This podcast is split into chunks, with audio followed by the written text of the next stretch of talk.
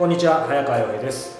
石平恋と仕事と社会の Q&A 皆さん今日もよろしくお願いします。はいよろしくお願いします。さあ、えー今回若い女性から来ています。えー23歳の方からです、えー私は集団が怖いです。うん。学生時代も怖くても頑張って、えー学校へ行ってもいじめられて大人になって働いてもセクハラやパワハラに悩まされたり失敗ばかりして怒られて部屋に閉じこもるしかなくなります。えー病院へ行くとアスペルガー症候群だから能力に凸凹があるから得意なことを伸ばしてねと言われました。でもほとんどできることないです。図書館で石平さんの再生の「鶴原の門」という話を読んだ時泣いてしまいました。考えてもできないことはできないのですがこれからが不安で悩んでいます。ということです。23歳女性。大変ですね。で僕もね正直言って、はい。集団行動があんまり好きじゃないんだよね。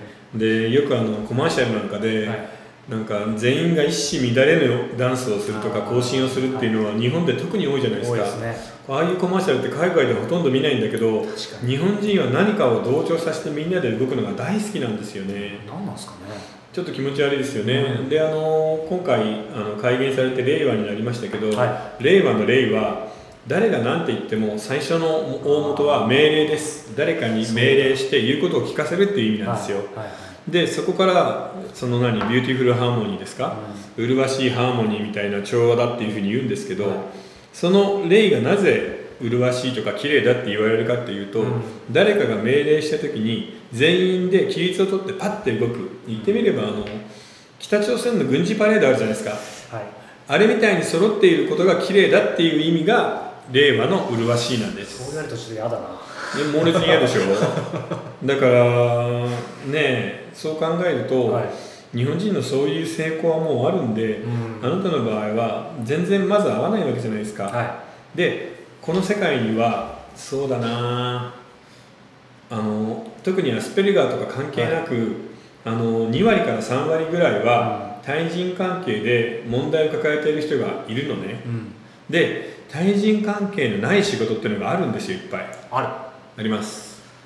なんでしょうねいやあの単純に言えばさあの決まったことを対人相手の決まったことだけやればいい仕事ってあるじゃないですか。はいはい。例えば、えー、と図書館の本のカウンターの人とかは、特にないよね。人間関係を結ぶ必要が。確かに、まあ、最低限はあるかもしれないけどそんなバラエティーには飛んでないですでもルーティンの中でこなせるじゃないですか、はだから あるいはあの、えー、と文書の整理係だったりさ、いはいはいえー例えば、えーテープ起こしの仕事なんかは対人関係そんなないよね、はなので自分の身が守れる対人関係があんまりない仕事っていうのを探してみましょに、う23歳だからこれからいろいろできるし、うん。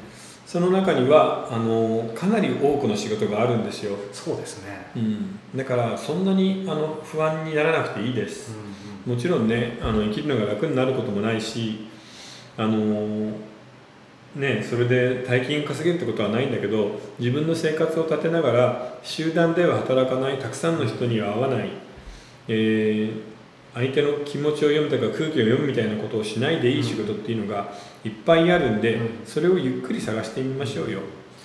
自分と全くね正反対の島に入っちゃったらきついですよねきついっす。さすがに。もう無理無理無理。うん。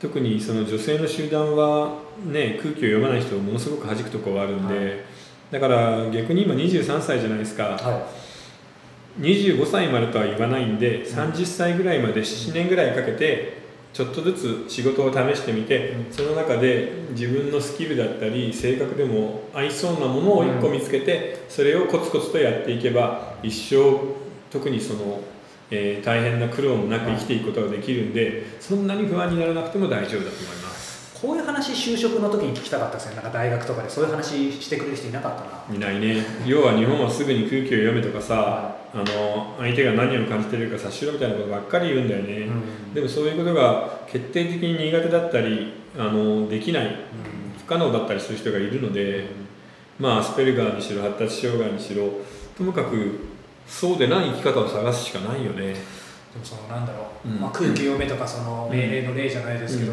ね、第二次大戦終わった時にアメリカにいろんなもの抜き取られたってよく言うけど、なんかそこはじゃあ抜き取られなかったとか抜けなかった、あのアメリカにいろいろ抜き取られたって言うけど何にも抜き取られてないよね。あそうなんですか。だって今の会社見たっておじいさんばっかりがね。牛耳ってるじゃん。そうなんですよ日本の社会なんて。若い子出ていこうとしたらすぐ潰されるしさ正直言ってあのなんていうの？ものすごく古い東アジア儒教社会のままだよ。そういう意味ではその表層的にはね西洋化したような感じありますけど、中はあんまり変わってない、変わってないね。うん。それはやっぱり今回の会見なんかでも分かるよね。突然みんな天皇ファンになったから確かに。僕正直言ってあんまり関心がないんで、はい。うん、もうちょっと自由にしてあげればいいのになと思うぐらいなんですけど、なんかよくわかんないところでものすごく古いものを大事にしようとかお年寄りは大事にしよう。正直言ってあの海外だったらはい。こんなに、あの赤字はかさんでないよね。要は年寄りにものすごく手厚い年金とか健康保険をやろうなんてどこの国も考えてないから日本だけめちゃめちゃ年寄りに手厚いんでこんだけ借金が溜まってるんだっていうのはもう歪みが出てると思いますよ。若い子とか子供にはお金全然使ってないから。そうですね、ひどいと思うなそういう時代だからこそせめてねその働き方ぐらいは確かに自分でちょっとよく考えて、無理しない感じの方がいいかもしれないですね、うん。はい。さあ、えーこの番組では皆様からの、えーご質問を募集しております、えーまたイラさんのサロン「世界フィクションでできている」の方も、えー引き続き会員募集しておりますので合わせて、えーイラさんのサイトをチェックしてみてください。ということで今日はイラさんどうもありがとうございました、はいありがとうございました